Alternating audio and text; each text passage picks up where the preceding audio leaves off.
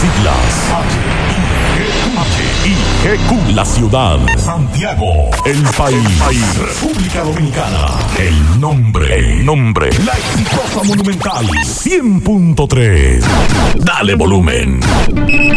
Desde ahora, toda la verdad y solamente la verdad con Maxwell Reyes.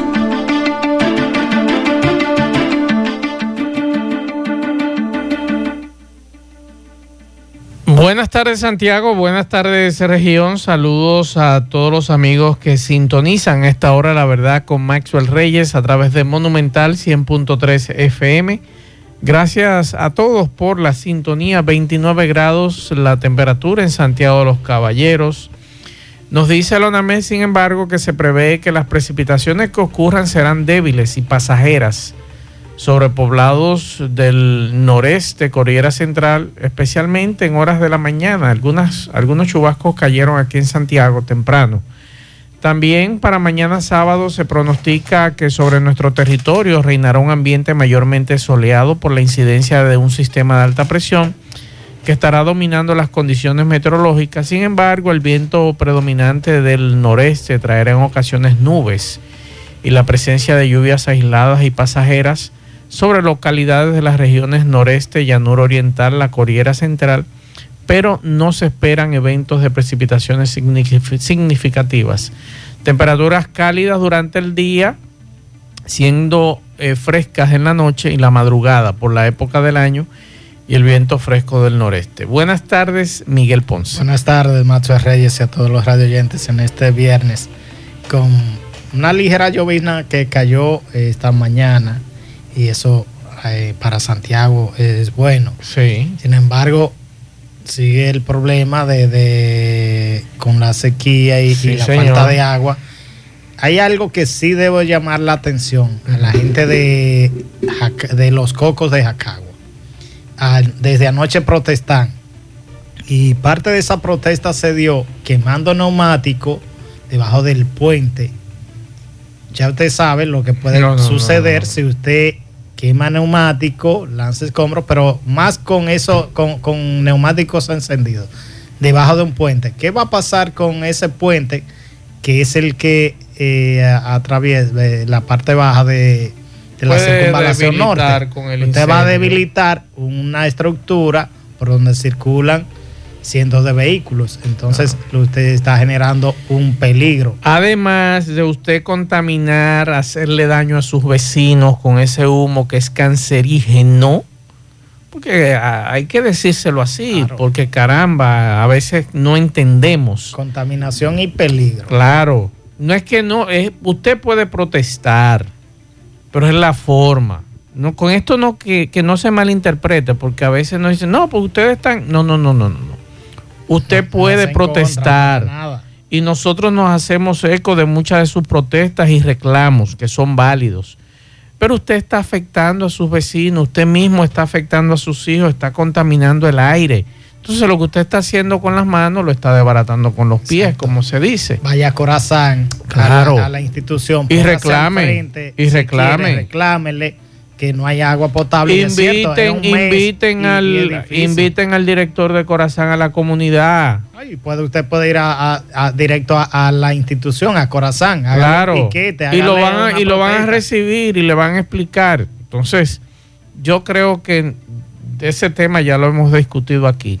Tumbar árboles, neuma- Pero- neumáticos, pero es más peligroso. Lanzarle piedra a vehículos. Estructura. lanzarle piedra a vehículos es otro peligro también, señor. Ese señor que está transitando en ese vehículo, quizás, y estoy casi seguro, tiene la misma situación que usted, apagones, falta de agua, problemas económicos. No Entonces usted eso. viene y le debarata el No vehículo. solo eso, cuando usted quema neumático debajo de un puente, todo el que iba a pasar para esa comunidad, que es de esa comunidad, se ve imposibilitado, tiene que dar la vuelta hacia arriba y, y, y el Y perder tiempo y gastar- Entonces, y y gastar está afectando combustible. al mismo de la Claro. comunidad que está también padeciendo del mismo problema de Sentido agua común, potable. sentido común, señores, sentido común. Vamos a la pausa, en breve entramos en materia. La verdad con Maxwell Reyes.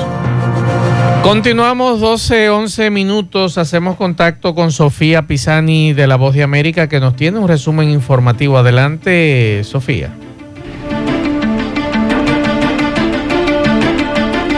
Del presidente Joe Biden ha disminuido levemente desde hace un mes, acercándose al punto más bajo de su presidencia, mientras su administración intenta proyectar una sensación de estabilidad al tiempo que enfrenta un par de quiebras bancarias y una inflación que se mantiene obstinadamente alta. Eso es en una nueva encuesta de Associated Press North Center for Public Affairs Research que muestra que se han dado fluctuaciones modestas en el apoyo a Biden en los últimos meses. El presidente obtuvo un índice de aprobación del 38% en la nueva encuesta de marzo, luego de que el 45% dijeron que aprobaban en febrero y el 41% en enero. Sus calificaciones alcanzaron un punto más bajo desde su presidencia en julio pasado, con un 36%, cuando todo el peso del aumento de la gasolina, los alimentos y otros costos comenzó a afectar a los hogares estadounidenses. En los últimos meses, la aprobación del presidente rondaba en la media del 40%. Las entrevistas con los encuestados sugieren que el público tiene sentimientos encontrados sobre el presidente, quien se espera que anuncie su candidatura a la reelección para el 2024 este verano. Cuando se trata del presidente, la gente generalmente no oscila entre los extremos de la lealtad absoluta y el odio agresivo, que han sido una característica de la política dividida de esta era. Entre tanto, el presidente y otros funcionarios de la administración han recorrido el país para promover sus logros, pero para muchos la economía se siente como si pudiera estar al filo de la navaja después de las recientes quiebras de bancos, así como el enfrentamiento por el límite de la deuda con el presidente de la Cámara de Representantes, Kevin McCarthy, el republicano por California, que podría poner al gobierno de Estados Unidos en riesgo de incumplimiento. Solo el 31% aprueba la gestión de Biden de la economía nacional, más o menos donde ha estado en el transcurso del último año. Su manejo de las fortunas económicas de la nación ha sido un punto débil, al menos desde finales de 2021, cuando la inflación que la administración había sugerido como transitoria se convirtió en un punto de dolor mayor para las empresas y las familias. Desde Washington, Sofía Pisani, Post América. La verdad, con Mazuel Reyes. Bien, gracias a Sofía Pisani de La Voz de América. Ayer, Miguel, eh, no pudimos escuchar algunos mensajes que nos dejaron los oyentes de este programa por cuestión de tiempo. Y lo que nosotros hablábamos del tema de la pensión especial que va a recibir Dorca Quesada, que es la esposa de Marino Zapete. Y nosotros decíamos ayer que eh, al único que le correspondía aclarar esa situación era a Marino, con quien no tengo una amistad tampoco con, Dorca, pero soy muy amigo, éramos no compañeros de trabajo, pero coincidíamos cuando ella estaba en una cadena de, de, medios de comunicación en la capital y yo estaba en la competencia, o mejor dicho, yo estaba en una cadena informativa y la competencia que surgía en ese entonces, ella era parte de esa. Y ahí nos conocimos, eh, incluso los amigos de ella y los míos eran los mismos y bueno, pero no tengo, no tengo una amistad con Marino, aunque sí tengo amigos que son muy cercanos a él. Y yo decía ayer, Miguel, que Marino fue muy crítico en la pasada gestión con relación a las pensiones especiales y que lo único que le correspondía aclarar esta situación sobre las pensiones o sobre la pensión de su esposa es él. Hoy él emitió un comunicado en sus redes sociales que lo vamos a leer íntegro con lo que dice Marino Zapete con relación a la pensión de su esposa. Y dice él que me he enterado a través de las redes sociales porque hasta este momento no tengo la información oficial de que mi esposa, Dorca Quesada Félix, habría sido beneficiada con una pensión privilegiada del Poder Ejecutivo. Dorca Quesada lleva más de 35 años ininterrumpidos como empleada pública. Actualmente recibe un salario unificado de 202 mil pesos mensuales, 45 de ellos como cantora de la Compañía Lírica Nacional y 157 mil como encargada de la Oficina de Acceso a la Información en el Instituto de las Telecomunicaciones, donde ha servido por casi 20 años. No pienso que mi esposa o cualquier vinculado a mi persona merezca una pensión especial porque en mi familia nunca hemos considerado especiales y jamás, no hemos considerado especiales y jamás reclamaríamos trato privilegiado alguno. Todo el que ha sido testigo de mi comportamiento durante el ejercicio que hice del periodismo durante casi 40 años, sabe que nunca pedí favores, nunca trafiqué con influencias y nunca vendí mi silencio ni mi discurso. En esta ocasión les reitero que no hay razón en el mundo que me lleve a tirar a la basura la integridad con que me he desempeñado durante toda mi existencia.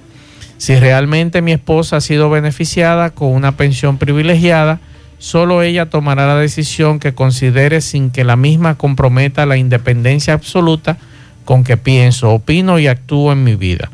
Aprovecho para agradecer a las personas que me conocen y saben que jamás he traficado ni, ni, traficaría con influencias para obtener algún beneficio personal.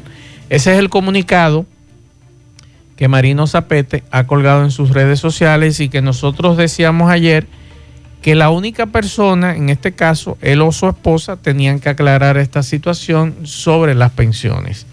La semana que viene, a raíz de esta situación de las pensiones, vamos a ver si traemos a nuestro amigo de refugio laboral, Héctor Cabreja, para que nos explique este tema de las pensiones, las pensiones especiales, que hay ciudadanos que lamentablemente, como me decía un radio escucha ayer, yo lo que gano son 10 mil pesos de pensión. ¿Cómo puedo yo sobrevivir con 10 mil pesos? Y todas esas preguntas vamos a hacérselas a Héctor Cabreja, que es experto en la materia con relación al tema de las pensiones. Y estas desigualdades, Miguel. Y yo te decía ayer que eh, a mí me había escrito la semana pasada un radio escucha y me decía Maxwell, los impuestos, entre los impuestos que yo tengo que pagar mensualmente y el tema de mi alimentación y el tema de mis medicamentos, yo no me quedo con nada. Es que la desigualdad, como ya tú dices, comienza con los salarios. Exacto. Con salarios bajos. Y si la ley establece que es por salario, entonces ahí usted va a tener un futuro que, va a ser con un salario pírrico, una pensión pírrica. Ahí es donde deben comenzar todo. ¿Dónde se han puesto, incluyendo sindicalistas que hacen el juego a políticos y empresarios, con esto del tema salarial? Se han hecho escalas salariales a algunas personas. Quiere decir que a mí, a Macho, a Federico, que está en cabina, no le suben el plátano. O no le suben, no compran arroz, no compra eh, habichuela, no compra aceite, no va a un hospital, no va a una clínica, no, no tiene a nadie. Quiere decir que hay, hay un privilegio para un grupito, porque ese sector sea el empresarial y el sindical, junto con el gobierno, no se reúnen para un una unificación, no y una unificación de las pensiones y, para que esto también se refleje luego en las pensiones. Porque eh, tú me dirás, caramba, Maxwell, eh, esa muchacha gana sobre los 202 mil pesos y como me decía Héctor ayer, eh, a quien le corresponde es un 80% del salario, pero estamos hablando que eso es una pensión especial. ¿Y cómo yo ¿cómo ese ciudadano que tiene esos 10 mil pesos mensuales de pensión puede lograr una pensión especial? Exacto, si ella iba a tener de por sí ya una pensión buena. Exacto. En comparación a la mayoría de los dominicanos. Entonces, ¿cómo, cómo puede ese dominicano, ese ciudadano de a pie, poder lograr una pensión especial? Y ella iba a tener una pensión superior a los 100 mil pesos. Claro. Y si usted me dice que 100 mil pesos no es nada, usted entonces me lo envía mensual. si tú te vas a la ley que eso, eso lo vamos a dejar eh, para que para que Héctor Cabreja lo abre la semana que viene. Eh, si tú tienes unificado 202 mil pesos mensuales, tú tramitas tu pensión, tu pensión normal, es lo que tú dices. Le corresponde la pensión en base a ese último sueldo unificado. Pero estamos hablando de un 80 o un 85% de ese sueldo. O sea que como quiera, le corresponde una pensión buena. Pero ¿por qué tenía que ser especial? Exacto, esa es la pregunta que le vamos a dejar a Héctor Cabreja, que es experto en esto para la semana que viene. A ellos también. Y a, ellos también. A, ella en principio, porque Marino Zapete dice que no lo, con- no lo conocía. No, y él se enteró, él se enteró por las redes sociales. O sea que, la relación de ellos como pareja no es muy de, mu- de mucha O comunicación. sea, él no se había enterado que ella había solicitado una Hay así, pensión. hay parejas donde no hay, Eh, no hay bueno, comunicación. ya de ahí para adelante yo no sé.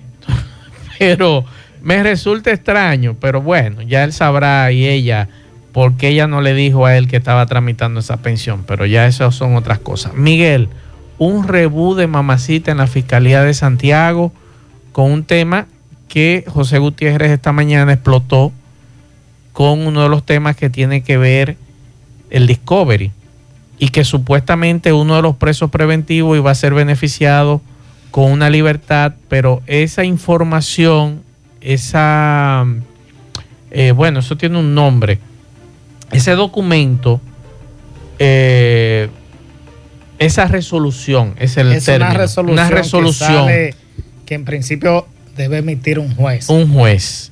¿Qué dice el Ministerio Público con relación a ese tema? En el caso conseguí hablar con una fuente del Ministerio Público sobre esta denuncia bastante grave. Sí. Y todavía ni del Ministerio Público, ni siquiera el abogado que representa al imputado ha querido ofrecer el nombre.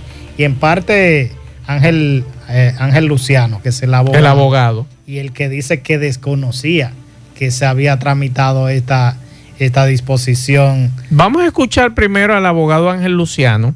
Sí, Para que le para que explique. se arroje más luz sobre lo, lo que en principio se trata. Y lo que entonces te dice el Ministerio Público, una fuente del Ministerio Público con relación a la investigación que lleva este caso. Vamos a escuchar a Ángel Luciano. Doctor, explique cuál es la posición que usted vierte en torno a los que usted quiere dar a conocer. Sí, buenas tardes. Hoy día 23 del mes de marzo, siendo las 4 y 25 de la tarde, eh, me presento formalmente y de manera muy voluntaria ante esta fiscalía con la finalidad de ponerme a disposición de el distinguido magistrado representante de esta jurisdicción, Osvaldo Bonilla, con relación a una situación que se ha presentado, de la cual nos acabamos de enterar, nos pusimos ropa de inmediato y, y arrancamos hacia acá, de un imputado que nosotros representamos, del cual supuestamente llegó aquí una libertad, un contrato de fianza, de una libertad que supuestamente fue falseada. Con ese imputado he tenido varias audiencias durante un año, varias audiencias de revisión que le han sido ratificadas, que están ahí las declaraciones en la prensa cada vez. Y para nosotros es sorprendente que lo más grande es que ahora aparece esta resolución que donde figura el nombre nuestro. Quien nos conoce a nosotros con una trayectoria, tengo 22 años en este Palacio de Justicia, 22 años, desde mis 18 años estoy aquí y nunca me he visto en una situación de esa naturaleza, ni tampoco en mi necesidad. Vine a conversar con el magistrado para que en esto, esto se, de- se destape y caiga quien caiga y hasta ese mismo imputado sea mandado a buscar a la cárcel y venga a declarar por esa situación, porque nosotros como oficina tenemos un contrato de representación con ese imputado. Así ha sido representado en cada audiencia, pero nunca nos fue consultada ni siquiera nada de esa situación. Nada de esa situación. Y nosotros nos sentimos indignados e impotentes ante, ante esta situación que se presenta, porque es nuestra trayectoria, nuestro nombre que está en juego. Y que aquí hay personas que pa- aparentemente se están dedicando a eso en los procesos. Hago estas declaraciones para que no haya ningún tipo de confusión en cuanto al nombre nuestro. Se siente atropellado. Me siento atropella- atropellado, impotente. La verdad con Mazuel Reyes. Miguel, esta denuncia es grave, bastante grave. ¿Qué dice ¿Qué me tu dice fuente? la fuente del Ministerio Público? Dice que investiga al personal, no dice si a una sola persona, al personal del despacho del, del despacho penal del Poder Judicial tras descubrir un falso documento que varía la medida de coerción en favor de, uno de los imputados de- del caso Discovery. Es decir, que se emitió un documento que establecía variar la medida de coerción, que, que actualmente es prisión preventiva, a, la libertad. Y a partir de ahí es donde el Ministerio Público empieza a investigar si, si ellos no han subido a una audiencia para esto, cómo es que se emite una, orden de, una, una, resolución, que tenga que ver entonces y el abogado que a propósito habla de eso, que lo llamen de una aseguradora como también hicieron ese contacto con una aseguradora. Pero lo peor no es eso, Miguel. Cuando yo publiqué esa información, me escribió una persona que escucha este programa y no, nos sigue a nosotros. Y me dice, no es la primera vez que pasan cosas así ahí. Pero al parecer solo le prestan importancia y solo tienen derecho los casos políticos. A nosotros los ciudadanos comunes no nos hacen justicia. En mi caso, mis abogados depositaron una querella casi tres años ya por una falsificación y suplantación de firma que le hicieron a una fiscal de aquí de Santiago para favorecer a un imputado que tenía una orden de arresto. Y lo de la falsificación fue para favorecerlo, para que no se diera dicho arresto es un caso de violencia de género agravado. Pero es Ese imputado es mi expareja y todo pasó durante la gestión del fiscal Núñez. Oye, oye, qué grave esta denuncia. Entonces, a casi tres años de depositada dicha querella, que es grave, y con todas las pruebas, aún no pasa nada. Aún está en el aire y no trasciende. Es que en este caso no envuelve al Ministerio Público. es al Poder Judicial. Al Poder Judicial, a, personal del Poder Judicial, porque ahí es que se que sale, que se emite. Pero esta denuncia que hace esa, esa radio escucha es grave. Falsificarle la firma a una fiscal. Eh, quiere decir que entonces ese, ¿Eh? ese eh, esa se está dando en el interior del Ministerio, Público. ese hecho. Y, qué ha pasado y qué ha pasado entonces que no se le da seguimiento. ¿Por qué no se da el nombre del imputado, Miguel? No han querido ni el Ministerio Público ni el mismo abogado representante han querido ofrecerlo. Y como es parte ya de un proceso de investigación que hizo el, la fiscalía en principio, que ha dejado esto para este para el proceso de, de, investigación él sigue detenido. Eh, es, grave, es muy grave esta denuncia. Hay que ver quiénes están detrás y sería más importante saber cuántos hechos como estos o si ya eh, fruto de, esta situación ilícita han salido en libertad alguno de algún preso. Así es, vamos a escuchar este mensaje que nos mandan desde la Dirección Nacional de Control de Drogas. 436 paquetes de cocaína que iban dirigidos a Bélgica fueron incautados. Vamos a escuchar. Los oficiales de la DNCD, militares y miembros de otros organismos oficiales realizaban labores de inspección en uno de los bloques cuando detectaron un contenedor tipo isotanque con algunas inconsistencias en su estructura y rastros de sustancias tóxicas. En presencia de un fiscal, se descubrieron en el interior del tanque dos caletas o compartimientos secretos donde se encontraron distribuidos los 436 paquetes de la sustancia. Sería embarcado hacia Bélgica, según se ha establecido en el manifiesto de la carga. Es la primera vez que las autoridades dominicanas detectan esta modalidad de introducir presuntas sustancias controladas en este tipo de contenedor especial. Esperamos en las próximas horas dar detalles más ampliados debido a que hay buenas pistas en relación a este caso.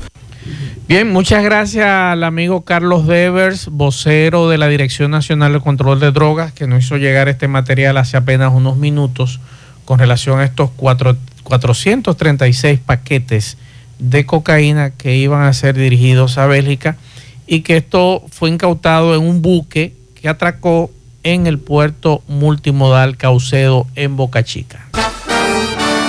La verdad con Mazuel Reyes. Gracias, como siempre al consultorio dental doctor Santiago Pizardo, trabajando en beneficio de tu sonrisa, de mi sonrisa. Realizamos casi todos los procedimientos dentales, incluso cirugía de terceros molares, prótesis, implantes. Estamos en la Plaza Corominas, Suite 104, frente a Clínica Corominas. Recuerda bien, usted puede hacer su cita llamando al 809-582. 3934. Aceptamos todos los seguros. También nos puede seguir en Instagram de R. Santiago Pichardo. Bien, Herradura uniendo casi con la Barranquita, sector Cocote, ahora llamado La Altagracia, donde los moradores exigen que la gobernadora lo ayude ahí, que le asfalten esa carretera principal, porque el síndico de Santiago ya le echó aceras y contenes. Cuando llueve, nadie pasa por el lodo. Y cuando no llueve, el polvo los asfixia. Dicen que el lunes van donde la gobernadora y que esperan ser recibidos para ayudarle a solucionar ese problema. Por otro lado, Centro Educativo Escuela Guatapanal, en Guatapanal, Distrito Municipal de Mao. Esta mañana los estudiantes no pudieron entrar porque los padres y madres de estos muchachos, en conjunto con la sociedad, padres, madres, amigos de la escuela, no le permitieron el paso. Vamos a escuchar por qué.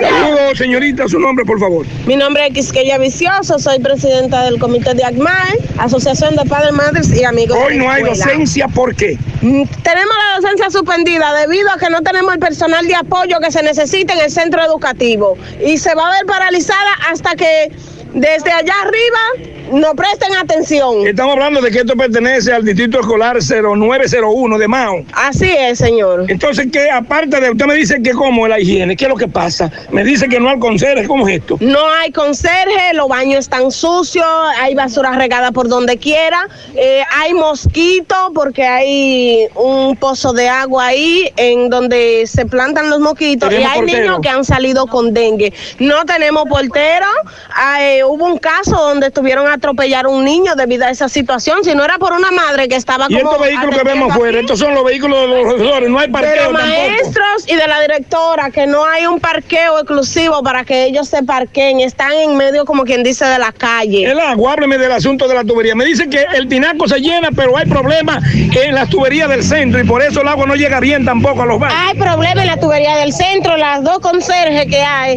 do- dos señoras mayores, ya que no pueden, tienen que subir a cubeta para poder limpiar los baños y para poder limpiar la- las ¿Cuántos aulas.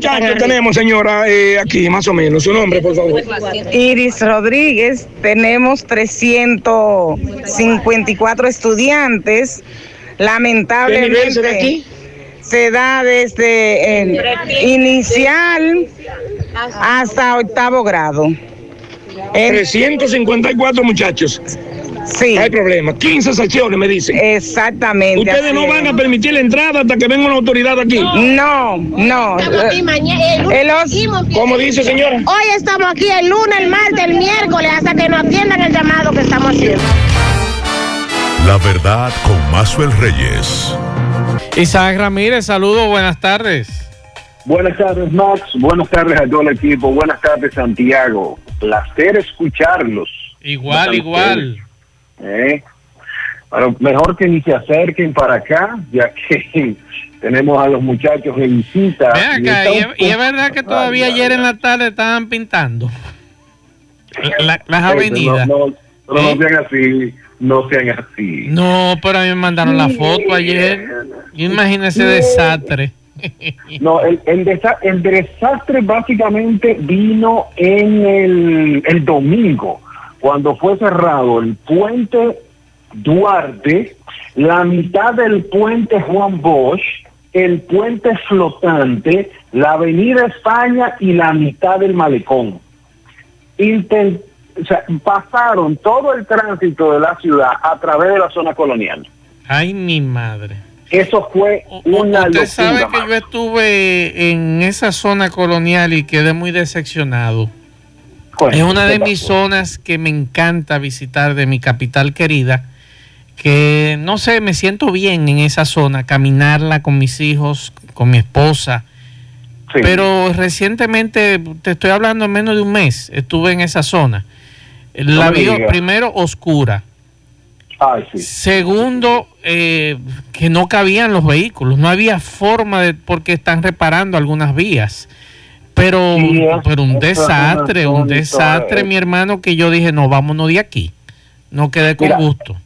El, el, el asunto con la zona colonial es que mientras se le, todo el que venga nuevo le saque dinero, no va a terminarse nunca. Eso es verdad. Todo el que viene se inventa una actualización, se inventa que hay que arreglarlo y, y casi siempre es hacerlo de cero. Mira, como la dejó Balaguer, a mí me encantó. Eh, Ajá. Sí, como la dejó Balaguer, a mí me encantó. Porque eh, eran adoquines, se veía muy bonito. Eh, ahora se inventaron algo que yo estoy de acuerdo, que es el asunto este que sea más peatonal y un solo, un solo carril para tú, que tú no te puedas estacionar. Eso es correcto. Sí. Eh, Pero, sí. Ahora, pero eh, hay esa- una situación fea. Es, es que hay, mira, eh, en la zona colonial nos ocurren tres cosas. La primera tiene que ver con la seguridad. Hay una sensación de inseguridad, cuando, sobre todo cuando tú estás fuera de lo que es la calle El Conde, calle Las Damas, eh, por ejemplo, La Meriño. Fuera de esas calles, tú tienes una sensación constante de inseguridad. O sea, un bajo marihuana que eso no tiene madre. No, usted usted me, me está provocando usted, yo le estoy diciendo, ¿verdad? Pero, eh, oye, cómo se ríen esos niños. Pero sí, es, es una situación que eh, básicamente parquearse en la zona colonial fuera de los parqueos establecidos, pues, fácilmente tú llegas y te encuentras sin gomas o sin retrovisores, cosas como esa. O si los, por ejemplo, ahora eh, no sé quién es que compra eso, pero los ribetes de la CNB, de, hay, hay como tres o cuatro vehículos que tú llegas y parece que lo están Y, y desmantelando. si baja por la Plaza España, entonces el puentecito que te lleva a- a- al, a- al puerto tan roto, te puede ir de cabeza. O sea, es una situación bastante delicada y, y la misma Plaza España como sucia, no sé. Sí, falta amor, falta mucho amor, pero como no es presupuesto arreglar una lámpara que se esté cayendo casi sobre la cabeza de los turistas, sino esperar que le caiga la lámpara y entonces hacer un gran proyecto de 300, 400 millones, esa es la situación que tenemos en nuestra zona colonial. Isaac, Desgraciadamente, Isaac, señor, no sé por qué no, eh, ¿cómo te digo? Por ejemplo, Puerto Plata. Puerto Plata está Sí. aprovechando el área antigua excelente, el trabajo que están Sí, haciendo señor. los comerciantes y la gente que vive en el entorno. ¿Por Sí, qué no pero- aprovechar eso en la zona colonial, donde tú tienes de todo, desde historia, gastronomía, o sea, tú tienes de todo ahí en esa zona, en ese pedacito pequeño de, de Santo Domingo? Sí, el, el tema con Puerto Plata es que se hizo un trabajo de concientización. Es un asunto que, aunque se ha tratado de hacer en, muchísimas formas en la zona colonial, cada quien eh, jala para su lado, pero eh, los que vienen nuevos, como se dice, le dejan la cuava a los empresarios. Por ejemplo, el tema de la iluminación en la zona. Eh, básicamente se cu- cuesta un dinero y lo- las autoridades de ahí lo que dijeron era, bueno, es que no, los empresarios no están como apoyando. Pero mi amor, eh, tú estás cobrando impuestos carísimos en esa zona y entonces también nosotros tenemos que poner la iluminación y tenemos que poner todo y de la luz de nosotros.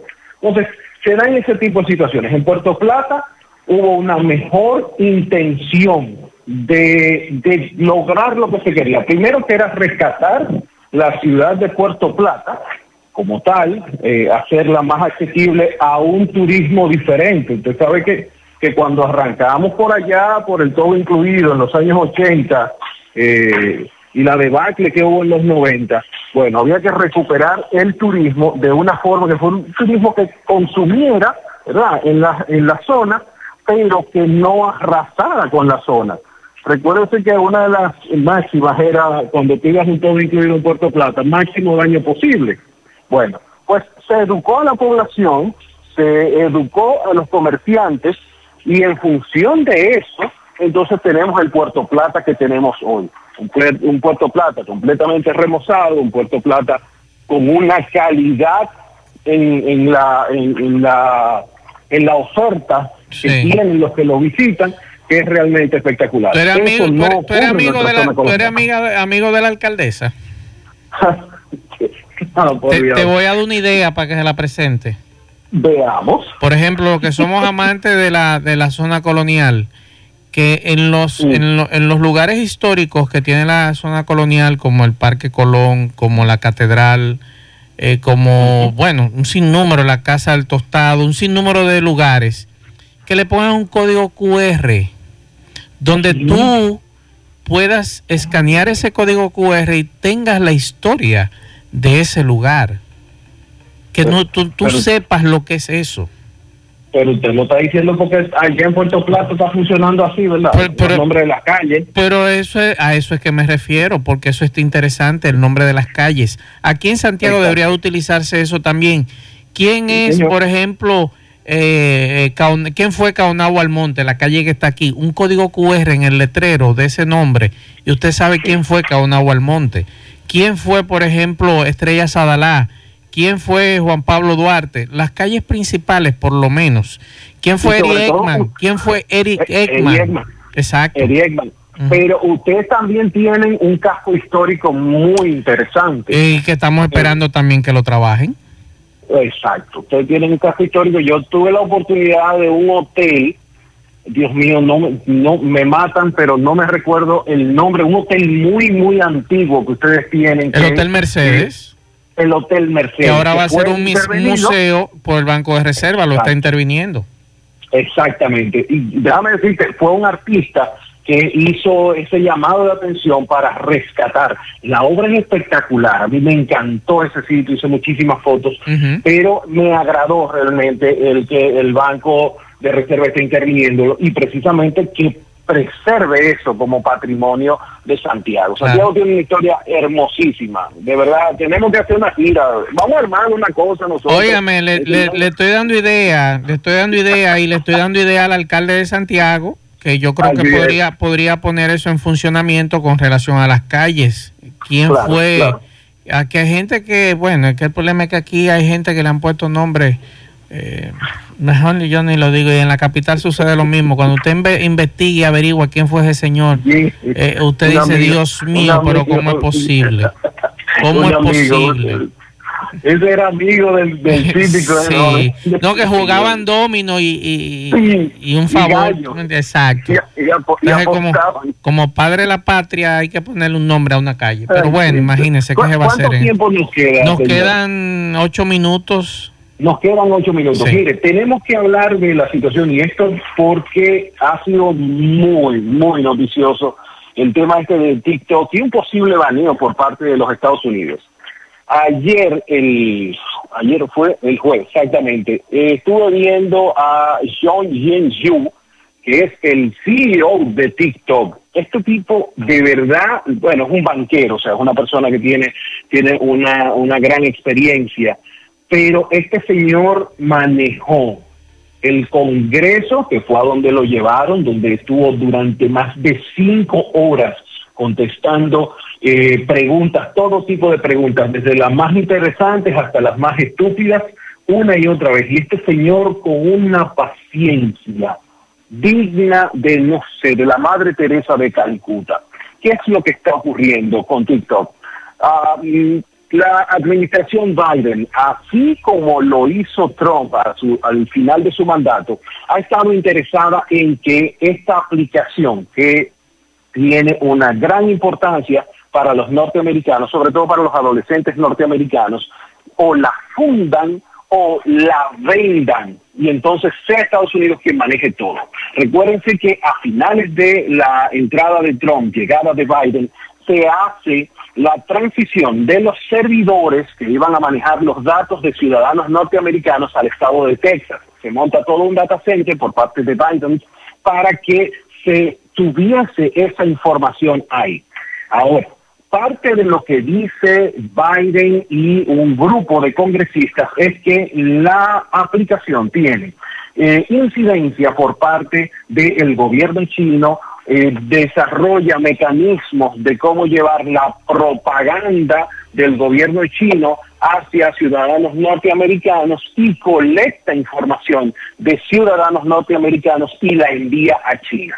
Bueno, ayer básicamente estas cinco horas estuvieron rondando alrededor de eso y de posiblemente tomar una decisión de por completo sancionar a TikTok en Estados Unidos. ¿Qué ocurriría de haber de venir una sanción, un baneo, lo que le decimos baneo por completo? Que habría que sacarla de las plataformas, tanto de iOS como de Android. Por lo tanto, las personas no podrían descargar la aplicación. Los que la descargaron no tendrían capacidad de actualizarla. Eh, ayer parte de las preguntas, y, es lo que hemos dicho eh, frecuentemente aquí cuando nos referimos al tema de TikTok, eh, es el, lo tóxica que puede llegar a ser la aplicación. Hay un par de congresistas que estuvieron colocando muy buenos puntos, sobre todo el tema de la salud eh, o de los relacionados con la salud. en un momento una congresista le pregunta por qué TikTok decidió promover posts que están relacionados con la desinformación, con eh, la búsqueda de, supuestas curas para el COVID, con el tema de las adicciones, con el tema de la anorexia. Ellos encontraron que los, las personas que tenían algún tipo de desorden alimenticio, de repente el algoritmo les daba una cantidad impresionante de esos posts. O sea, si yo soy, estoy sobrepeso, eh, de repente el algoritmo empezaba a mostrarme personas flacas, esbeltas, muy bonitas, y entonces eso obviamente iba a hacer un trigger dentro de mi cuerpo y me iba a, deprimir mucho más. Pero en vez de la red social eh, quitar esas aplicaciones porque en algún punto yo me empiezo a sentir mal y le empiezo a decir al algoritmo que me siento mal, que no me gustan esos posts, era todo lo contrario y entonces le daba en cantidades industriales.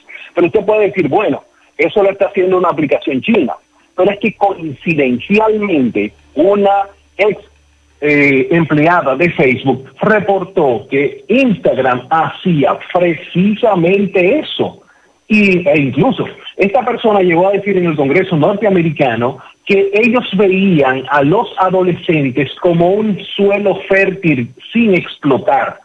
Y precisamente era por la base de que podían eh, impulsar estas aplicaciones, podían impulsar estos posts que les provocaran que ellos estuvieran más tiempo en la aplicación, que duraran más tiempo interactuando y obviamente más tiempo expuestos al tema de la publicidad. En el caso de Biden, ¿qué va a ocurrir con TikTok? No está para nada claro. Este señor contestó prácticamente todo lo que le, le, preguntaron no se sale con una decisión eh, real más allá de la imaginaria dentro de la cabeza de los congresistas. Lo que sí nos deja a todos es que eh, hay un problema dentro del Congreso norteamericano. Primero, un problema de conocimiento sobre las nuevas tecnologías y de cómo funcionan. Es como si fueran papagayos repitiendo algo pero no saben cómo funcionan estas nuevas tecnologías. Sencillamente eh, tratan de atosigar a una persona que la tienen ahí, de la cual se pudo haber sacado muchísimo, créanme, y ellos sencillamente no supieron manejarlos.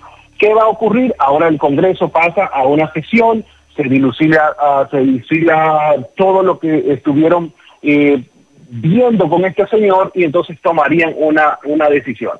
¿Qué ha ocurrido en los casos anteriores? Bueno, en el caso, por ejemplo, de Cambridge Analytica, con Facebook hace unos cuatro años, fue condenado Facebook por 11 mil millones de dólares, algo que ya Facebook había destinado. O sea, para que ustedes vean cómo funciona este muñeco. Ya Facebook había destinado un fondo, por si acaso, de 11 mil millones de dólares que podía expandirse hasta los 16 mil.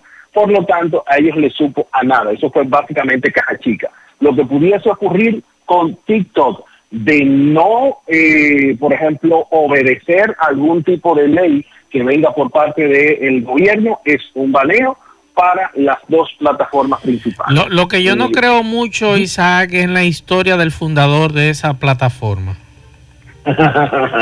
Que de la noche a la mañana un individuo que no era nadie, todos estos millones en las manos, no sé, como que esa historia a mí como que no me cuadra. Mire, déjeme decirle que es que dependiendo el, el renglón en el que usted se mueva, la tecnología tiene esa eh, esa facilidad en algún punto. Y no estamos hablando de ahora, que quizás muchas de las cosas ya están inventadas. Sí, Pero exacto. yo creo que llegar a tiempo, por ejemplo, hubieron personas que se hicieron hipermillonarios Sí, sí. con el tema de la criptomoneda. Cla- claro que pero sí. a un amigo lo acaban de engañar ahora mismo. Imagínese. pero, lo que, pero lo que yo le digo es como que no sé, como que esa historia de un desconocido así, como de la noche a la mañana, está bien la historia hasta donde él estuvo trabajando en Microsoft. Pero de ahí para adelante, en un apartamentico él solo, como que no sé, como que no me cuadra de ahí para adelante, después que él se fue de, Microsoft. Es, es que es el sueño, Maxwell, el sueño americano. Recuerdo que Sí. Hewlett Packard, Hewlett Packard nació en una cochera, pero Sí, también sí, sí, así sí, nació Apple junto con Steve Wozniak, o sea, en una cochera. Microsoft nace en una cochera. Si bien los papás de Bill Gates no eran pobres muertos de hambre. Pero nace de la intención de una cochera, de una reunión entre panas en una cochera. Entonces, eso en algún punto ha seguido cruzando. Bueno, recuérdese, por ejemplo, la, aplicación eh, Instagram, por decirle algo, tenía un nombre bastante curioso y nace de un asunto que es el, que la crea, Sistron, y le dice a la mujer, mira, esto es para que la gente haga reseñas, le haga una foto al plato y entonces escriba de qué le pareció al plato. Como a los tres meses la aplicación no funciona, y entonces le dice la mujer, pero ¿y qué es lo que te pasa? Y dice, no, que la aplicación como no está cogiendo gente. Dice ella, mira, yo te voy a decir, a mí me gusta más hacer la foto, pero no escribir nada, solamente subir la foto. Pero como yo tengo un teléfono malo, eh, no me gusta tampoco subir la foto. Dice, ah, pero ¿y si yo le pongo un filtro? Y déjeme decirle que la noche después de él haberle agregado filtro, la aplicación se disparó a nivel mundial. Una cosita, él vende la aplicación valorada en ese momento en 500 millones de, de dólares, Ok. vende Instagram en 500 millones de dólares, la vende en mil millones. Hoy sabemos que el valor de Instagram está rondando cuánto, los 60, 70 mil millones Así de es. dólares. ¿Dónde podemos Pero- conseguir, Isaac, todas estas informaciones? Arroba Isaac Ramírez, tanto en Twitter como en Instagram. Pásense por gadgetdominicana.com. Si usted que me está escuchando es un joven y quiere estudiar sobre tecnología, las áreas de tecnología, Oracle One está anunciando una nueva ronda para inscribirse, una nueva convocatoria, es gratuita, está enfocado en personas mayores de 18 años entusiastas de la tecnología. Déjenme decirles, yo conocí a tres muchachos que están haciendo dinero hoy, que precisamente son egresados de ese proyecto de Oracle. Así que pásense por gadgetdominicana.com, ahí tienen todos los detalles. Bien, Isaac, muchas gracias por estas informaciones. Buen fin de semana. Y por aquí, antes de irnos, eh, felicitamos a Juan Brimardi de parte de Benji Jimbel. Así que muchas felicidades. Eh, nosotros terminamos. Buen provecho a todos.